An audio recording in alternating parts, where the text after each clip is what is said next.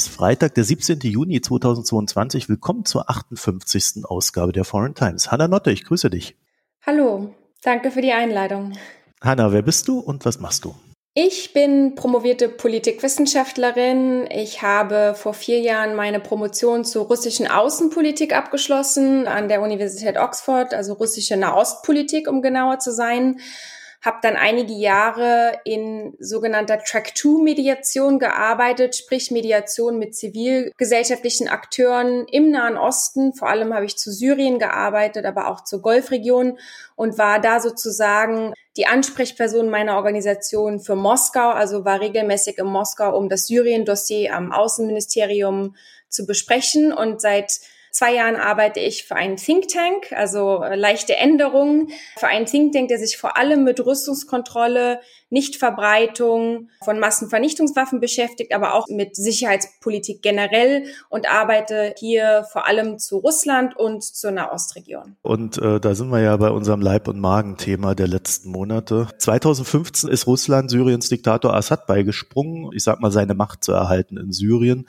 Also ich hatte damals den Eindruck, dass da eigentlich eher kurz davor stand, äh, dass er den Bürgerkrieg dort verliert. Warum hat Russland das damals getan? Also warum ist Syrien so wichtig für Russland? Ich habe 2015, als Russland im September reingegangen ist in Syrien militärisch, auch in Moskau gelebt und gearbeitet. Also das war ganz interessant, das dann dort vor Ort zu verfolgen. Ich war am Orient-Institut der Russischen Akademie der Wissenschaften. Und es war ganz klar für die russische Seite damals, dass ein Fall des Assad-Regimes inakzeptabel wäre. Man hat das in Libyen mit dem Fall Gaddafis sehr, sehr zähneknirschend hingenommen. Also man hat sich ja damals im Sicherheitsrat 2011 zur Abstimmung oder bei der Abstimmung zur Resolution 1929 enthalten unter Präsident Medvedev damals als Geste gegenüber des Westens. Damals wurde ja auch versucht, mit dem Westen unter Obama bessere Beziehungen anzuknüpfen. Und dann ist Gaddafi gefallen und das hat in Moskau sehr, sehr negative Resonanz hervorgerufen. Und man wollte quasi keinen weiteren Präzedenzfall von außen forcierten Regime-Change oder sogenannte farbige Revolution im Nahen Osten zulassen. Äh, ich denke einmal, weil Russland eben wichtige strategische Interessen mit Syrien verknüpft. Dort hatte man noch seinen Militärstützpunkt in Tattoos, also aus Sowjetzeiten. Syrien war ja sowjetischer Klient. Und gleichzeitig wollte man aber auch diesen Präzedenzfall in Syrien nicht zulassen, weil man letztendlich farbige Revolutionen in der eigenen Nachbarschaft fürchtet. Also Libyen musste man hinnehmen unter Syrien hat man dann eine rote Linie gezogen. Und ich stimme zu, es sah 2015 nicht gut aus für das Assad-Regime. Und ich denke, dann ist man in Moskau an den Punkt gekommen, dass man sagt, jetzt gehen wir rein. Ich würde vielleicht auch noch hinzufügen, dass man damals schon an einem Punkt war in Moskau, wo man auch geglaubt hat, dass die Amerikaner nicht mehr militärisch intervenieren werden in Syrien. Also August 2013 hatten wir den Chemiewaffeneinsatz in der Ostruta im Vorort von Damaskus. Äh, damals gab es da eine heftige Debatte in den USA, ob man die sogenannte rote Linie in Bezug auf Chemiewaffeneinsätze jetzt irgendwie ziehen muss und was das sozusagen operativ bedeutet. Sprich, es wurden ja dann, wurde ein Militärschlag diskutiert. Zudem ist es nicht gekommen. Stattdessen kam es zu russisch-amerikanischer Kooperation, um die syrischen Chemiewaffen die wohlgemerkt deklarierten syrischen Chemiewaffen aus dem Land zu entfernen und zu zerstören. Und ich glaube, damals hat man dann in Moskau begriffen, die Amerikaner haben einfach keinen Appetit, in diesen Krieg einzusteigen. Ja, sie werden syrische Opposition und Rebellen militärisch unterstützen, aber nicht mehr. Und das heißt, das hat dann vielleicht auch nochmal eine Bereitschaft befördert, in diesen Krieg dann militärisch einzugreifen. Und natürlich letzter Punkt, und da kommen wir dann auch schon vielleicht auf die Parallelen mit der Ukraine und die Unterschiede mit der Ukraine. Es war für Russland im September 2015 ganz klar, dass man nicht mit russischen Bodentruppen in Syrien reingehen wird. Das wurde von den Iranern und iranischen Proxys erledigt. Es war ganz klar, das wird eine vor allem aus der Luft geführte Operation und deswegen werden auch keine russischen Soldaten zu Schaden kommen. Also ich erinnere mich noch, damals das in den russischen Medien äh, verfolgt zu haben. Da war auch die Message ganz klar an die russische Bevölkerung, das wird jetzt hier kein zweites Afghanistan für die russische Armee, sondern das wird eine sehr präzise, sehr cleane Operation, vor allem aus der Luft geführt und Russland kommt hier nicht zu Schaden. Und da gestaltet sich natürlich jetzt die Militäroperation, der Krieg in der Ukraine ganz anders. Ja gut, die haben ja am Anfang genau selber erzählt äh, bezüglich der Ukraine. Aber äh, Syrien auch als, als Hub für diese ganze MENA-Region ist dann tatsächlich sehr wichtig für Russland. Ich denke schon. Also wie gesagt, dort ist ja ein, Russland hat militärische Stützpunkte dort, also den Luftwaffenstützpunkt in Khmeimim und den, ähm,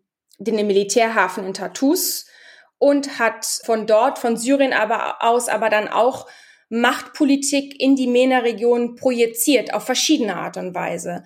Einmal hat man Waffensysteme eingesetzt in Syrien, die man dann auch versucht hat, in der MENA-Region weiter zu verkaufen. Die MENA-Region ist einer der wichtigsten Waffenmärkte für die russische Föderation.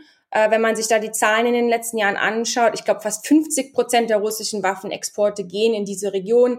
Da kann man Algerien hervorheben, den Irak, die Türkei, die das S-400-System gekauft haben vor einigen Jahren, was der NATO natürlich überhaupt nicht geschmeckt hat. Aber auch grundsätzlich Macht zu projizieren, ne? die Wahrnehmung in der MENA-Region, selbst wenn einige Staaten natürlich komplett gegen diese russische Intervention waren, wenn wir mal die Reaktion der Golfstaaten äh, uns vor Augen führen, damals Saudi-Arabien und so weiter, die Assad auch nicht an der Macht sehen wollten.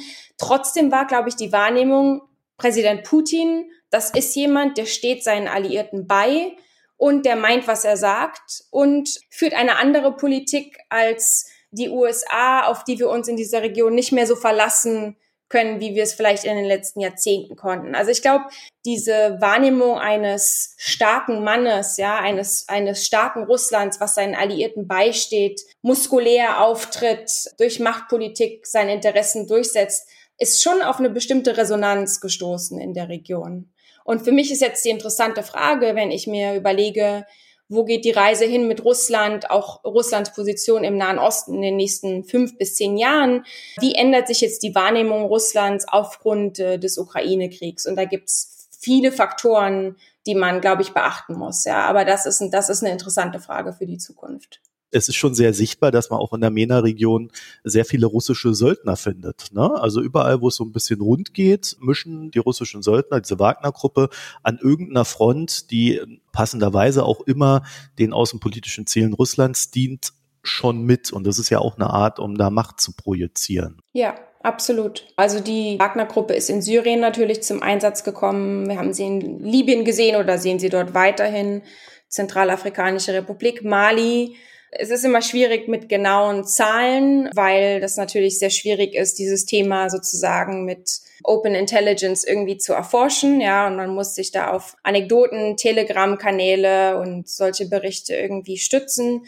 Wir wissen auch, dass Wagner jetzt vermehrt in der Ukraine, vor allem in, jetzt in den Kämpfen im Donbass, eingesetzt werden. Ich glaube, es gibt ein paar Gründe, ja, warum wir Wagner sehen, auch in der MENA-Region. Einmal gelten diese Kämpfer als militärisch sehr erprobt, ja, auch im, im Städtekampf und in Guerillataktiken. Politisch ist es sinnvoll für den Kreml, diese Kämpfer einzusetzen, weil man ja plausibel leugnen kann, ja, dass diese Kämpfer zum Einsatz kommen. Es sind eben keine russischen Truppen. Jetzt können wir sagen, ja, wie plausibel ist denn diese Leugnung, weil es ist mittlerweile ja sehr stark belegt dass es eben russische Söldner sind und dass sie eben auch in Kriegsverbrechen involviert sind. Das belegen ja auch Berichte der Vereinten Nationen. Aber trotzdem behauptet der Kreml eben, dass der Staat mit diesen Kämpfern nichts zu tun hat.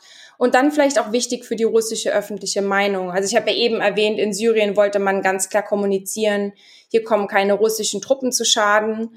Und wenn man eben Wagner einsetzt in anderen Konflikten, dann kommt das eben auch nicht so in der russischen Öffentlichkeit zu tragen. Ja, das ist ein bisschen unvorstellbar, dass äh, russische Söldner irgendwo auf der Welt rumhüpfen und der, der Kreml äh, damit überhaupt so gar nichts zu tun hat, weil das ist ja völlig wider des Systems, das in Russland vorherrscht. Ne? Ja. Aber kommen wir zurück zu Syrien.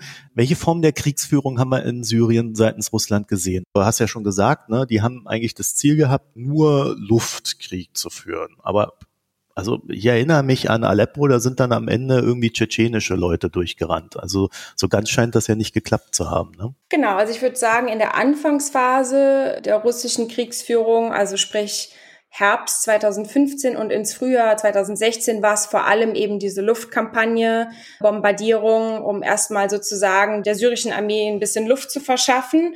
Natürlich kamen später auch nicht Bodentruppen im klassischen Sinne zum Einsatz, aber auf jeden Fall Special Forces der russischen Seite und eben auch russische Militärpolizei, also die Tschetschenen zum Beispiel, aber auch russische Militärpolizei aus Dagestan oder anderen Republiken des Nordkaukasus kamen sehr stark zum Einsatz. Ab 2017 das war eine Phase des Kriegs, als Russland nach dem Fall Aleppos, äh, also ich erinnere, Aleppo ist im Dezember 2016 gefallen. Dann kam Anfang 2017 kam es zum sogenannten Astana-Format, also dass Russland gemeinsam mit der Türkei und dem Iran zusammengearbeitet hat und vier Deeskalationszonen eingerichtet hat, Anfang 2017.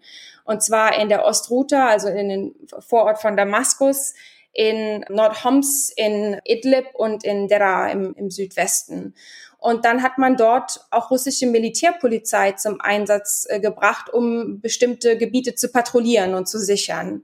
Also da hat man dann hunderte von Tschetschenen gesehen, also auch über die, diese vier Deeskalationszonen hinaus, also Aleppo auch. Vielleicht will ich zu diesen Phasen sagen, die Tatsache, dass wir diese Deeskalationszonen damals hatten, die es de facto dann dem syrischen Regime und auch Russland erlaubt haben, den Krieg gen Osten auszuweiten, um dort weitere Gebiete zurückzuerobern. Und dann 2018, also ein Jahr später, nachdem man das erreicht hatte, zurückzukehren zu den Deeskalationszonen und auch diese einzunehmen, zeigt eigentlich diese Kriegsführung in Phasen, auf die wir uns auch in der Ukraine einstellen müssen, wenn sie natürlich auch ganz anders aussehen wird, ja, aber dass man sozusagen irgendwo Waffenstillstand, Feuerpause deklariert und dann sozusagen aufatmen kann und denken kann, dass hier jetzt sozusagen russische Intentionen so gelagert sind, dass man diese Gebiete nicht nochmal bekämpfen und erobern will, da wäre ich sehr, sehr vorsichtig. Und wir haben ja auch in der Ukraine jetzt mehrere Phasen gesehen. Also erst gab es ja viele Angriffsachsen inklusive auf Kiew, das ist gescheitert. Dann schon seit einigen Wochen jetzt den Fokus auf den Donbass. Aber ich könnte mir durchaus vorstellen, wenn Russland jetzt doch ähm, es schaffen wird, im, im Donbass weitere Gebiete zu halten und einzunehmen, dass es dann auch wieder zu einer Ausweitung des Krieges in der Ukraine auf andere Gebiete kommen könnte, vor allem im Süden des Landes. Es ist so ein ständiges gucken und testen, wo sind die Schwachstellen, wo sind, wo kommen wir durch, was können wir erreichen, ne, und wo sind die Schwächen. Also sie gehen quasi so weit, wie sie kommen, kann man sagen. Genau. Und genau. wenn man dann also für, für eine Zone einen verhandelten Frieden hat, dann kann man ja die Kräfte dann auch wieder auf eine andere Zone konzentrieren und die leichter einnehmen. Und äh, danach geht's dann halt weiter. Also das, ich glaube, das ist auch der Grund, warum die Ukrainer äh, sagen, äh, wir führen jetzt gerade keine Verhandlungen, weil es bringt einfach nichts. Also ich denke mal, die werden das ja auch im Blick haben. Genau, absolut. Nein, also ich glaube, das ist eine ganz klare Parallele zu Syrien. Und auch wenn man, wenn sich der Krieg grundsätzlich unterschiedlich gestaltet, ne, also Russland hat in Syrien, also erstmal war Russland ja unterstützende Kriegspartei. Ja. Das syrische Regime hat einen Krieg gegen die äh, Opposition geführt, aber natürlich hatte die syrische Opposition auch nicht die gleiche Luftverteidigung und gleichen Waffensysteme wie jetzt die ukrainische Armee hat. Das heißt, man muss, glaube ich, mit militärischen Parallelen ein bisschen vorsichtig sein, weil die Natur dieser Kriege doch recht unterschiedlich ist. Aber auf diese Parallele, dass man schaut, wie weit kann man gehen äh, und auch eben den Feind, also die Gegenseite über einen längeren Zeitraum sozusagen zermürben und auch, ich glaube, in der Ukraine hoffen, dass irgendwann die Unterstützung des Westens für die Ukraine sozusagen nicht zu halten ist oder sich reduziert, ist auf jeden Fall eine Strategie hier. Ich sehe im Prinzip drei Komponenten hier, wie Russland vorgeht. Einmal diesen Fokus auf den Donbass. Dort wird jetzt gekämpft. Die Offensive will man nach Möglichkeit vorantreiben, Gebiete und strategisch wichtige Städte einnehmen. Es geht jetzt schon seit Wochen um Sjeverodonetsk, wo die Kämpfe weitergehen. Also ich glaube, das wird das Hauptkriegsgeschehen sein und das wird uns noch über viele Wochen beschäftigen. Dann will man zweitens punktuell im Süden und Südosten des Landes Präsenz stabilisieren, ja, Orte, die man bereits eingenommen hat. Mariupol, Cherson, Teile des Saporizhia-Gebietes. Und dort will man im Prinzip eine de facto Eingliederung einzelner Gebiete in russische administrative Strukturen bereits vorantreiben. Also wir haben sehr viel gesehen in den letzten Wochen, dass pro-russische Administration lokal irgendwo eingesetzt wird in diesen bereits eroberten Gebieten. Dass es dort heißt, dort wird möglicherweise ein Referendum durchgeführt, um Volksrepubliken auszurufen, also ähnlich wie in Donetsk und Lugansk. Der Rubel wird als Währung eingeführt. Russische Pässe werden versprochen. Lehrpläne in den Schulen werden geändert. Internet und Mobilfunk wird auf Russland umgeleitet. Also hier passiert quasi schon eine de facto Eingliederung, ja, was natürlich auch dann den Krieg möglicherweise verkompliziert, denn wenn Russland irgendwann behauptet, diese Gebiete gehören quasi schon zur russischen Föderation und die Ukraine greift diese Gebiete dann an, um sie zurückzuerobern, könnte Russland behaupten, dass dies bereits Angriffe auf eigenes Staatsgebiet darstellen. Ich, ich will das jetzt einfach mal so als Gefahr für die Zukunft artikulieren. Aber die dritte Komponente in der russischen Strategie ist im Prinzip eine breit angelegte Strategie, um die Ukraine und westliche Staaten in Schach zu halten und auch, ich würde mal sagen, Zwietracht zu spähen und den Konsens sozusagen zu unterminieren. Und diese Strategie hat mehrere Komponente. Einmal sehen wir ständig noch russische Raketenbeschüsse außerhalb des Donbasses, im Westen, also in Lviv, auch in Kiew, ja, um, ich glaube, erstens zu verhindern, dass die Ukraine die gesamte Aufmerksamkeit in der Verteidigung auf den Donbass fokussieren kann. Also die Ukraine ist dann ständig auch abgelenkt. Russland greift vermehrt auch militärische Infrastruktur an, den Güterverkehr, e-, Elektrizitätssysteme und so weiter, um damit zweitens auch quasi eine, eine wirtschaftliche Blockade herbeizuführen. Ja, also wenn man den Güterverkehr attackiert, ukrainische Hafenstädte, wir sehen jetzt das große Problem bezüglich der, der Ausfuhr von Getreide aus den ukrainischen Hafenstädten. Damit erhöht man auch sein Leverage. Diese Ableckungsstrategie, wie ich sie vielleicht nennen würde, hat dann auch noch andere Komponenten. Provokationen in Transnistrien, russische Desinformation. Ich würde die nuklearen Drohgebärden auch dazu zählen. Alles ist darauf ausgerichtet, dass die Ukraine sich vollständig sozusagen verteidigen kann im Donbass und eben auch Spaltungen in, in der westlichen Staatengemeinschaft zu provozieren. Also das sind sozusagen die drei Achsen, mit denen man vielleicht die russische Kriegsführung gerade ganz gut charakterisieren kann. Ich fand ja in der ersten Phase sehr interessant, dass sobald irgendwie sichtbar wurde, dass die Ukraine aus heutiger Sicht natürlich nicht gewinnen kann, aber dass sie die Russen zurückschlagen kann, ging sofort eine Diskussion im Westen los. Oh, was werden die Russen jetzt tun? Und da waren zwei Sachen irgendwie sehr, sehr prominent. Das erste waren, jetzt werden sie Chemiewaffen einsetzen.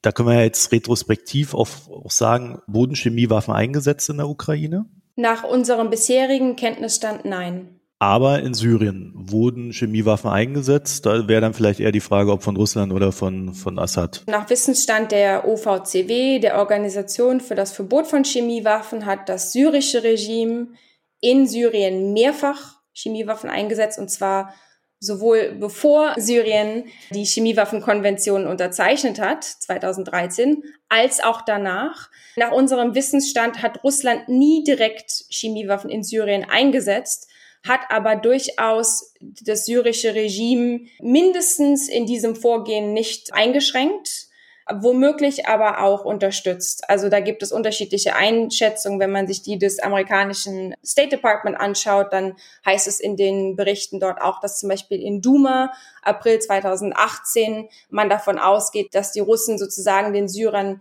zumindest geholfen haben, da eine Cleanup-Operation sozusagen durchzuführen und das Sammeln von Beweismaterial zu unterminieren durch Inspekteure. Was kann man dafür für die Ukraine herleiten? Die Grenze ist fließend. Meine Auffassung ist, dass da wir bisher keinen Einsatz von Chemiewaffen in der Ukraine gesehen haben, halte ich diesen Einsatz mittlerweile für eher unwahrscheinlich, natürlich nicht ausgeschlossen.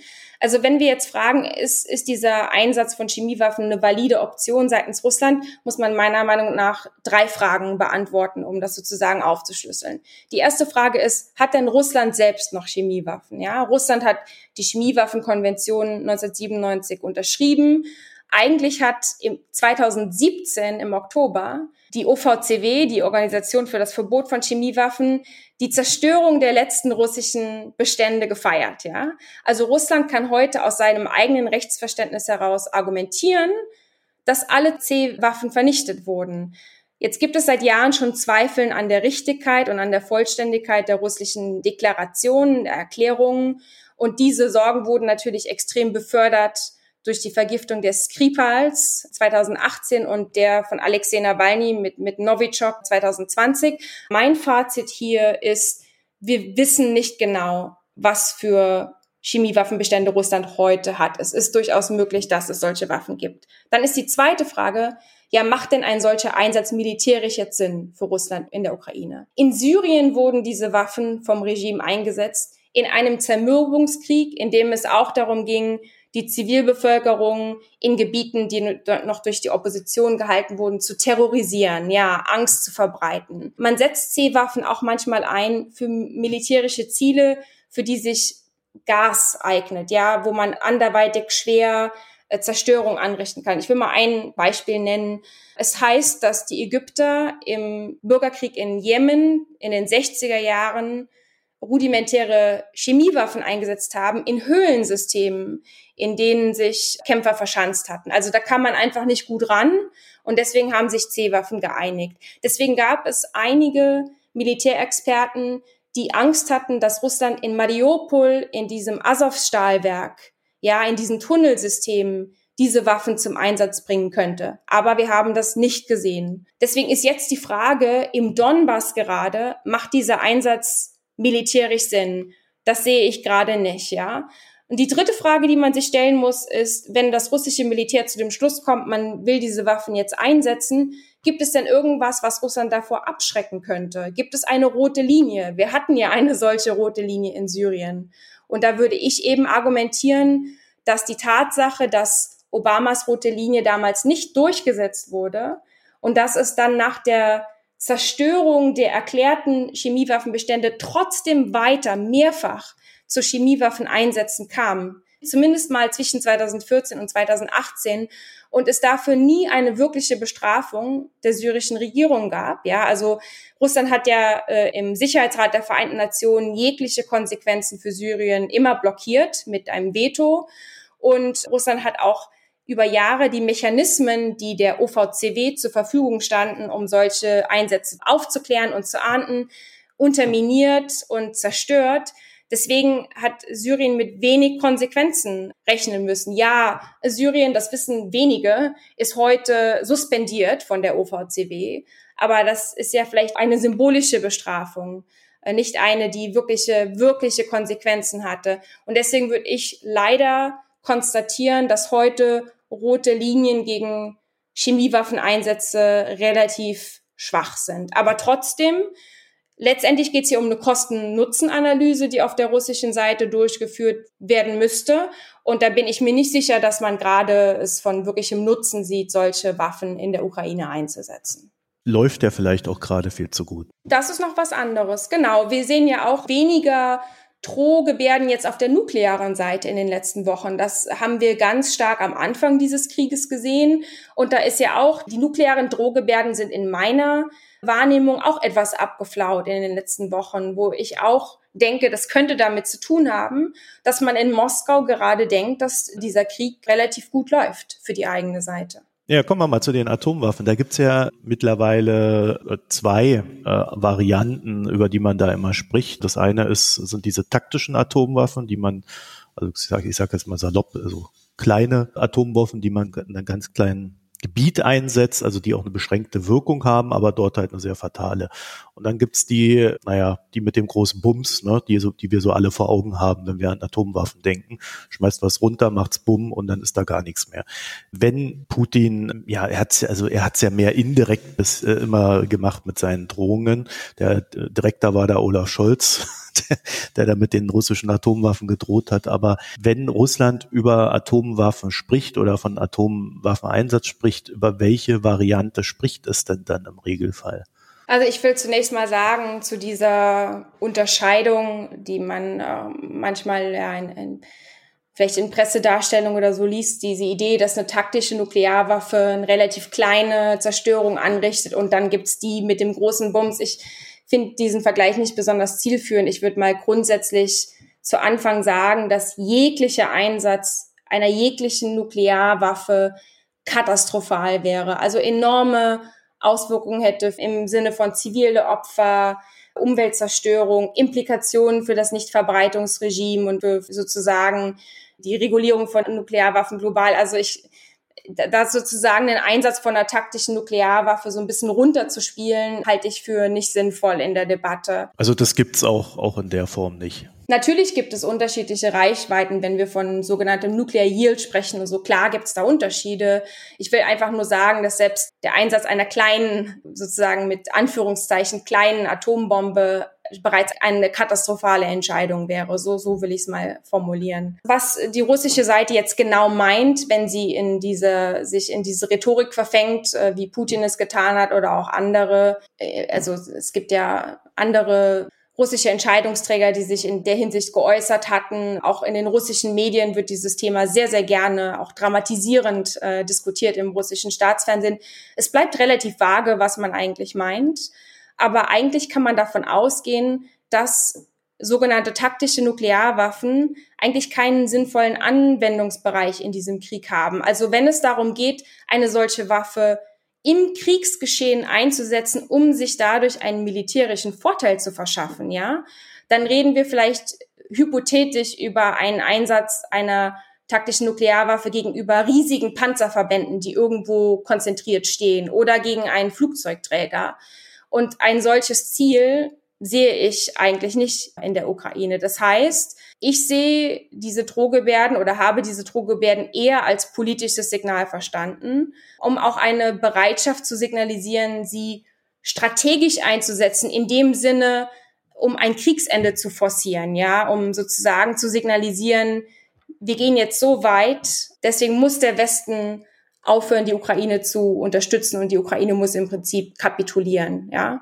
Und was diese Interpretation der russischen Kriegsrhetorik oder nuklearen Rhetorik erschwert, ist ja die russische nukleare Doktrin, die auch seit Jahren diskutiert wird und eine Komponente hier, die man eskalieren, um zu deeskalieren nennt. Also die Vermutung hier ist, wenn Russland die Existenz des eigenen Staates bedroht sieht, so wird es formuliert in dieser Doktrin, dann könnte es solche Waffen einsetzen, um der Gegenseite zu signalisieren, wenn ihr jetzt weitermacht, dann bewegen wir uns in einen strategischen Austausch, in einen Nuklearkrieg. Und wenn man natürlich formuliert, Existenz des russischen Staates ist bedroht, dann ist das in gewisser Weise ein ambivalentes Konzept. Ja, es gibt der russischen Seite einen gewissen Interpretationsspielraum. Wie legt man das denn aus? Wie legt Präsident Putin heute aus, ab welchem Punkt, wann, wo und wie die Existenz Russlands bedroht ist? Ja, ja überall da, wo Russisch gesprochen wird. Ja, das ist eben das Problem. Also es gibt der russischen Seite einen gewissen Interpretationsspielraum. Das Konzept ist in gewisser Weise ambivalent. Und das dient natürlich der Abschreckung. Man weiß nicht, ob es lediglich ganz eng gefasst und defensiv gemeint ist oder ob es auch breiter ausgelegt werden könnte. Und genau das sollte eben dann unserer Abschreckung und vor allem auch der Unterminierung von westlichen Waffenlieferungen an die Ukraine dienen, ja. Jetzt will ich vielleicht noch zwei Faktoren hier anführen in der Debatte, weil natürlich diese Drohgebärden ja auch in der westlichen Diskussion zu Waffenlieferungen und zu Unterstützung der Ukraine sehr stark zum Tragen kamen, ja. Einmal würde ich argumentieren, sollte es für Russland wieder schlechter laufen in der Ukraine aus russischer Perspektive und Russland sieht sich mehr und mehr unter Druck, dann kann Russland zunächst auch noch konventionell eskalieren. Also manchmal entsteht so ein bisschen der Eindruck auch in der deutschen Debatte, wenn Russland sich unter Druck gesetzt fühlt, dann kommt es sofort zum Einsatz einer Nuklearwaffe. Aber es gibt noch viele Dinge, die Russland vorher tun kann, um sozusagen sich auf der Eskalationsleiter nach oben zu bewegen und zu signalisieren, dass das Kalkül sich ändert. Ja, man kann konventionell eskalieren mit konventionellen Langstreckenraketen, auch wenn es äh, zu einer direkten Konfrontation mit NATO-Staaten kommen sollte. Ja, man könnte zum Beispiel erstmal einen nuklearen Test durchführen. Das ist sozusagen so eine eine, Zwischenstufe. Will, will einfach nur sagen, wir sind nicht sofort in einem nuklearen Austausch. Und der zweite Punkt, vielleicht der wichtigste, ist, dass ja sehr stark beobachtet wird durch das amerikanische Verteidigungsministerium, sicherlich auch die Briten und andere NATO-Staaten, welche Schritte Russland unternimmt, um sozusagen operativ sich auf einen möglichen Einsatz vorzubereiten. Ja, also es gibt ständig Satelliten und Aufklärungsflugzeuge und, und andere Intelligence, die nach Anzeichen für die Verlegung von Nuklearwaffen oder anderen logistischen Schritten Austausch hält. Und da wurde bisher auch suggeriert, dass man da keine Schritte auf russischer Seite sieht, neben der Rhetorik, ja. Also sollte man das vielleicht auch in der Debatte anführen. Also ich würde sagen, ja, wir haben in den letzten Wochen weniger Drohgebärden gehört, vielleicht weil Moskau denkt, der Krieg läuft besser. Man sollte diese Risiken immer ernst nehmen, wenn man es mit einem nuklearen Staat zu tun hat, der gerade Krieg führt gegen einen anderen Staat. Deswegen auch im Rahmen der Waffenlieferungen und äh, einer Involvierung in diesen Krieg extrem sorgfältig abwägen und kalkulieren aber gleichzeitig auch sich nicht lähmen, komplett lähmen lassen ja, von diesen Drohgebärden. Ja, es gab ja da zwei sehr interessante Reaktionen, wenn man sie in Abgleich stellt. Das war ja einmal die USA, die da weitestgehend gar nicht drauf reagiert haben. Die haben das halt zur Kenntnis genommen, während in Deutschland quasi der Kanzler begonnen hat, äh, ständig von irgendwelchen Atomwaffen-Eskalationen zu sprechen. Welches war denn da der sinnvollere Weg? Naja, also ich würde da natürlich argumentieren, dass die Amerikaner äh, die bessere Strategie gefahren sind. Die Amerikaner haben meiner Meinung nach auch äh, dieses Risiko einer nuklearen Eskalation nicht ins Lächerliche gezogen oder verharmlost. Also Präsident Biden sagt ja seit Anfang dieses Krieges, wir werden nicht in diesen Krieg eintreten. Wir werden nicht in eine direkte Konfrontation mit Russland geraten. Es werden deswegen auch bestimmte Waffensysteme nach wie vor nicht an die Ukraine weitergegeben. Aber gleichzeitig hat man eben auch nicht, sage ich mal, hysterisch, ja, auf diese Rhetorik reagiert. Ich meine, das ist eben genau das Ziel dieser Rhetorik, dass Angst geschürt wird, dass dadurch eben auch westliche Gesellschaften gespalten werden und damit letztendlich die Unterstützung für die Ukraine in diesem Angriffskrieg erodiert wird, ja. Und, und dem muss man eben mit Besonnenheit entgegentreten. Wenn wir jetzt auch noch mal kurz zurück auf Syrien gucken und Abgleich zur Ukraine, da gab es ja ein sehr striktes Verhandlungsregime in Syrien, dass man, äh, das hast du ja vorhin auch schon erwähnt, man hat diese Zonen verhandelt, dann hat man aber gleichzeitig auch wieder seinen Krieg weitergeführt. Also die Verhandlungen waren Teil der Kriegstaktik. Also sie dienten nicht explizit dazu, einen Frieden zu erreichen, sondern sie waren eher ein äh, taktisches und strategisches Mittel, um die Kriegsziele zu erreichen. Und das stellt uns ja vor eine gewisse Schwierigkeit, wenn man jetzt, ich meine, in Deutschland rennen ja viele Leute rum und sagen, ja, da, da muss man jetzt mal Friedensverhandlungen führen. Aber in so einem Mindset befindlich würde man Russland ja gar nicht unterstellen können, dass es ernsthaft an einem Frieden interessiert ist in solchen Verhandlungen. Ich glaube, Russland ist an einem Frieden in der Ukraine interessiert, in dem komplett russische Interessen durchgesetzt werden, dominieren, zu Trage kommen. Und wie ein solcher Frieden dann aussehen würde, können wir uns alle gut vorstellen. Also ich glaube tatsächlich, dass der Syrienkrieg leider zeigt, dass diese sehr gern verbreitete Maxime, die da lautet, es gibt keine militärischen Lösungen für Konflikte, wirklich zynisch klingt nach all diesen Jahren. Weil was wir in Syrien gesehen haben, ist, dass die internationale Gemeinschaft jahrelang versucht hat, die Genfer Gespräche unter der Ägide der Vereinten Nationen zu unterstützen. Also jahrelang sind diese Gespräche ja fortgelaufen, auch während Russland in Syrien interveniert ist. Man hat versucht, die Konfliktparteien zu Kompromissen zu äh, bewegen. Und während diese Gespräche gelaufen sind, haben die syrische Armee gemeinsam mit Russland und Iran immer weiter militärisch Fakten geschaffen, on the ground und konnten dann eben aus einer Position der Macht, der klaren Überlegenheit die Friedensgespräche in eine bestimmte Richtung bewegen, ja, oder auch, ich würde mal sagen, unterminieren. Wo sind wir heute?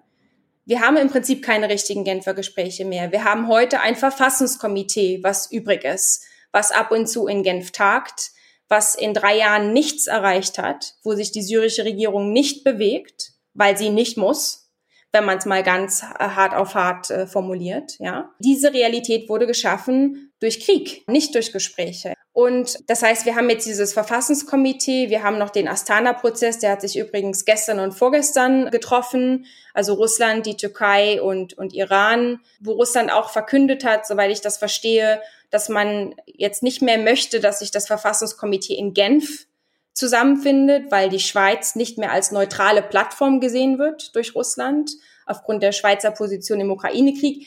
Russland möchte jetzt, dass dieses Verfassungskomitee anderorts tagt. Und da, da hat man vorgeschlagen Abu Dhabi, Kairo, den Oman, Bahrain. Also im Prinzip Staaten, bei denen man auch hofft, dass sie Normalisierung mit der Assad-Regierung vorantreiben. Ich denke, Russland hofft jetzt ganz stark, dass weite Teile der arabischen Welt ihre Beziehungen mit Syrien normalisieren. Ja?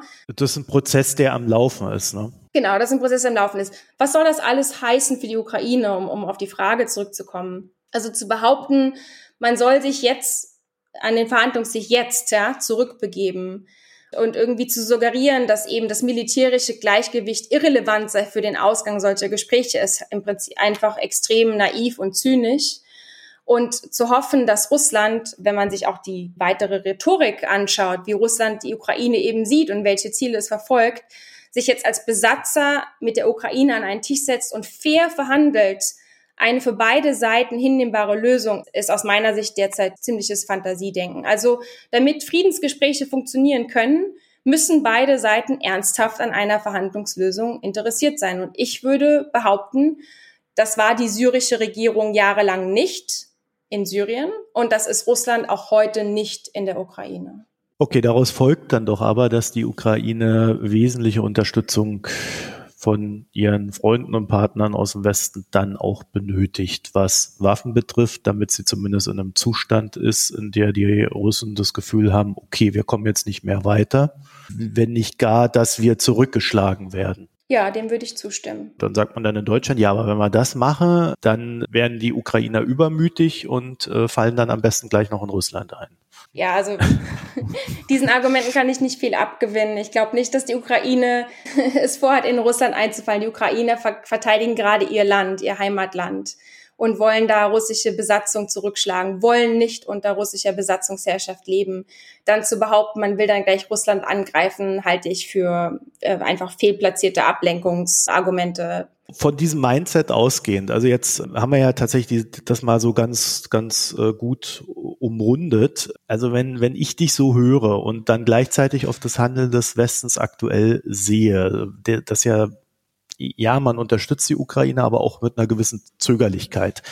Droht uns dann nicht jetzt so eine Situation, in der wir uns auf einen jahrelangen Konflikt einstellen müssen, wo es keine baldige Lösung gibt? Ich glaube, das ist sehr gut möglich, dass dieser Konflikt leider, zunächst mal leider für die Ukrainerinnen und Ukrainer, sich über Jahre hinziehen könnte und dass auch wir uns darauf einstellen müssen und auch darauf einstellen müssen, die Ukraine sehr lange militärisch und anderweitig zu unterstützen und dazu auch bereit sein müssen, Opfer zu bringen. Ähm, wir müssen uns halt fragen, was ist für uns hier in Deutschland, in Westeuropa die Alternative? Wenn wir es akzeptieren, dass Russland mit einem aggressiven Krieg gegen ein anderes souveränes Land durchkommt, dieses Land besetzt hält und im Prinzip sozusagen damit durchkommt, was bedeutet das denn eigentlich für europäische Sicherheit und für globale Ordnung in den nächsten Jahren und Jahrzehnten? Und da müssen wir Abwägungen treffen und deswegen auch bereit sein, Opfer zu bringen.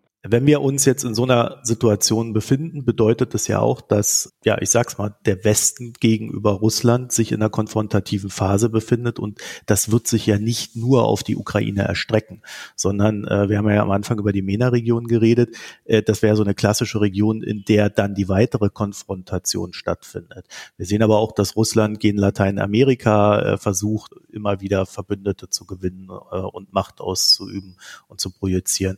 Also das heißt, man muss muss sich tatsächlich auch auf einen viel breiteren Konflikt einstellen mit Russland. Ja, also grundsätzlich stimme ich dem zu. Wir sind jetzt in einer verhärteten Konfrontation global gesehen. Wir haben auch China hier noch nicht erwähnt und wie sich die Chinesen positionieren. Äh, de, dieser Konflikt geht über die Ukraine hinaus, dem stimme ich völlig zu. Heißt das jetzt notwendigerweise, dass wir mit Russland aneinander geraten in anderen Teilen der Welt? Da glaube ich, muss man, das muss man differenziert betrachten. Erstens hat Russland auch begrenzte Kapazitäten, um Macht zu projizieren in anderen Teilen der Welt. Selbst im Nahost hat man ja bisher in Anführungszeichen nur eine militärische Präsenz in Syrien, zum gewissen Grad in Libyen, aber nicht darüber hinaus. Also Russland hat jetzt keine Präsenz in den Golfstaaten oder in Lateinamerika. Russland kann punktuell Einfluss ausüben. Russland wird weiter versuchen, Waffen zu verkaufen, andere Geschäfte zu machen, aber Russlands Wirtschaft ist nicht attraktiv und Russland hat weiten Teilen der Welt relativ wenig anzubieten. Ja, zum Beispiel anders als China. China kann als wichtiger Investor auftreten. Dafür hat Russland nicht die Kapazitäten. Das heißt, man sollte jetzt vielleicht möglichen russischen Einfluss in anderen Teilen der Welt nicht zu stark aufblasen oder, oder überbewerten.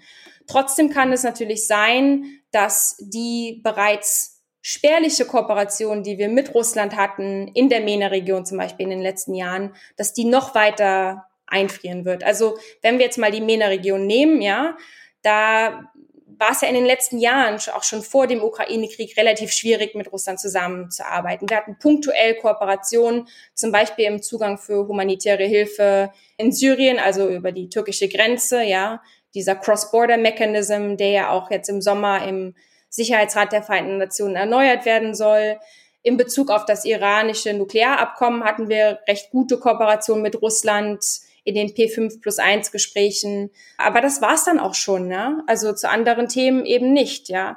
Und da ist jetzt natürlich schon die Frage, werden diese punktuellen Dossiers jetzt auch dieser Konfrontation über die Ukraine zum Opfer fallen? Und da würde ich sagen, es ist zum Beispiel schon gut möglich, dass die Russen jetzt im Sommer die Erneuerung dieses Cross-Border Mechanisms für Syrien blockieren im Sicherheitsrat. Also die russische Rhetorik in den letzten Wochen suggeriert, dass ein solches Veto möglich ist. Das iranische Nuklearabkommen ist immer noch nicht gerettet und es scheint mehr und mehr zweifelhaft, ob das gelingen kann. Und da ist jetzt, glaube ich, Russland nicht so der wichtige Faktor. Da geht es mehr um die ähm, amerikanisch-iranische Dimension. Aber auch hier hat Russland oder haben russische Diplomaten in, in den letzten Wochen gesagt, wir sind aufgrund der Gesamtsituation jetzt nicht besonders gewillt, uns diplomatisch besonders zu engagieren, ja, um dieses Abkommen zu retten. Also da muss man jetzt schauen, zu welchen globalen Themen wir noch Kooperation mit Russland haben können.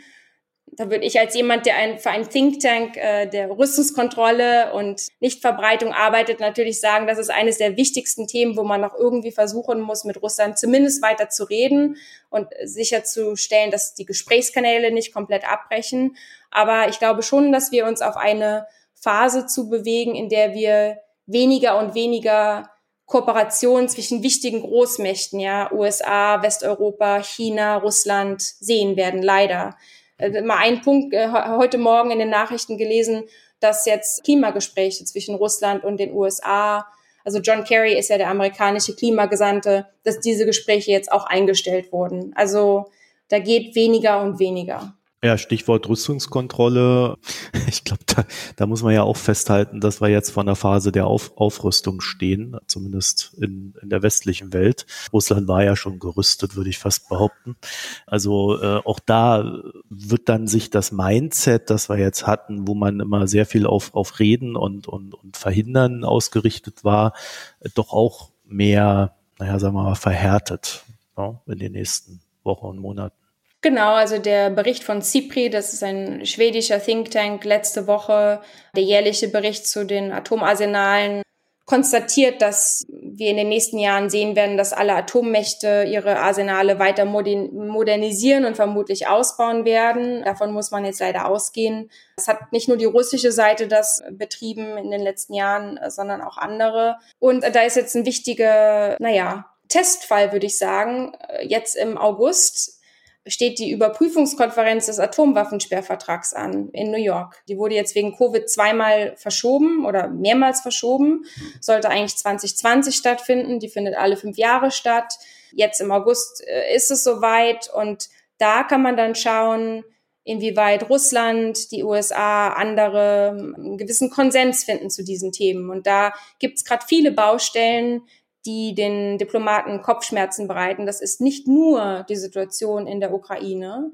Das ist auch Nordkorea, wo befürchtet wird, dass vielleicht ein Nukleartest bevorstehen könnte in den nächsten Wochen oder Monaten. Das ist das unklare Schicksal des Nuklearabkommens mit dem Iran. Also ganz grundsätzlich gibt es sozusagen viele besorgniserregende Entwicklungen, wenn wir uns die globale Landschaft der Verbreitung von Massenvernichtungswaffen anschauen. Und ja, da ist, glaube ich, kann man diese, diese Konferenz als wichtigen Testfall mal beobachten. Und ganz unwichtig war die Ukraine diesbezüglich ja nicht, denn sie hat ja damals ihre Atomwaffen aufgegeben für Sicherheitsgarantien. Und das hat dir, wie man jetzt sieht, jetzt nicht mega viel geholfen. Ne? Also die, das Signaling jetzt an alle anderen ist, äh, besorgt euch mal eure Atomwaffen, äh, nur das schützt euch. Ich befürchte auch, dass die Ukraine-Krise oder dieser Krieg und auch, also dass Russland im Prinzip den eigenen Nuklearstatus dafür benutzt hat, im Prinzip die Ukraine in die Knie zu zwingen, ja, oder sozusagen äh, zu erpressen, mit, mit nuklearen Drohgebärden zu erpressen, eine ganz fatale, eine ganz negative Wirkung, Signalwirkung auch auf andere Staaten hat, also Staaten in der Nahostregion und darüber hinaus. Also einfach, wenn man sich die Welt heute anschaut, jetzt auch nach diesem Angriffskrieg in der Ukraine, scheint es doch für Staaten, die keine Atomwaffen besitzen, eine sehr gefährliche Welt zu sein, ja, weil man eben dann wenn man unter den Angriff eines Staates kommt, der Atomwaffen besitzt, unter Umständen einer Situation ausgesetzt ist, in der dieser angreifende Staat durch nukleare Drohgebärden versucht zu verhindern, dass andere zu Hilfe eilen, die zu Hilfe kommen. Das ist ja im Prinzip das, was wir in der Ukraine jetzt ge gesehen haben. Und deswegen waren diese Drohgebärden auch äh, extrem unverantwortliches Verhalten von Seiten der Russischen Föderation, die eigentlich Gründungsmitglied des Atomwaffensperrvertrages ist. Hanna Notte, ich danke dir für das Gespräch. Vielen Dank. So, wenn ihr dazu noch ein paar Gedanken habt, www.foreigntimes.de, da könnt ihr uns eure Gedanken einsenden und wir werden natürlich äh, Hannas in Twitter-Händel und die Internetseite da verlinken. Euch eine schöne Zeit. Vielen Dank fürs Zuhören. Bis bald. Tschüss.